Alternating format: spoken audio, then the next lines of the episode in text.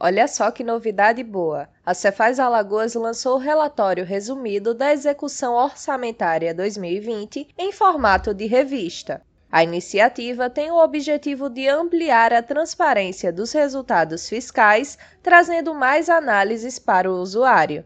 As normas para a construção do relatório são estabelecidas pela Lei de Responsabilidade Fiscal. Essa lei institui os regulamentos de finanças públicas voltados para a responsabilidade na gestão fiscal.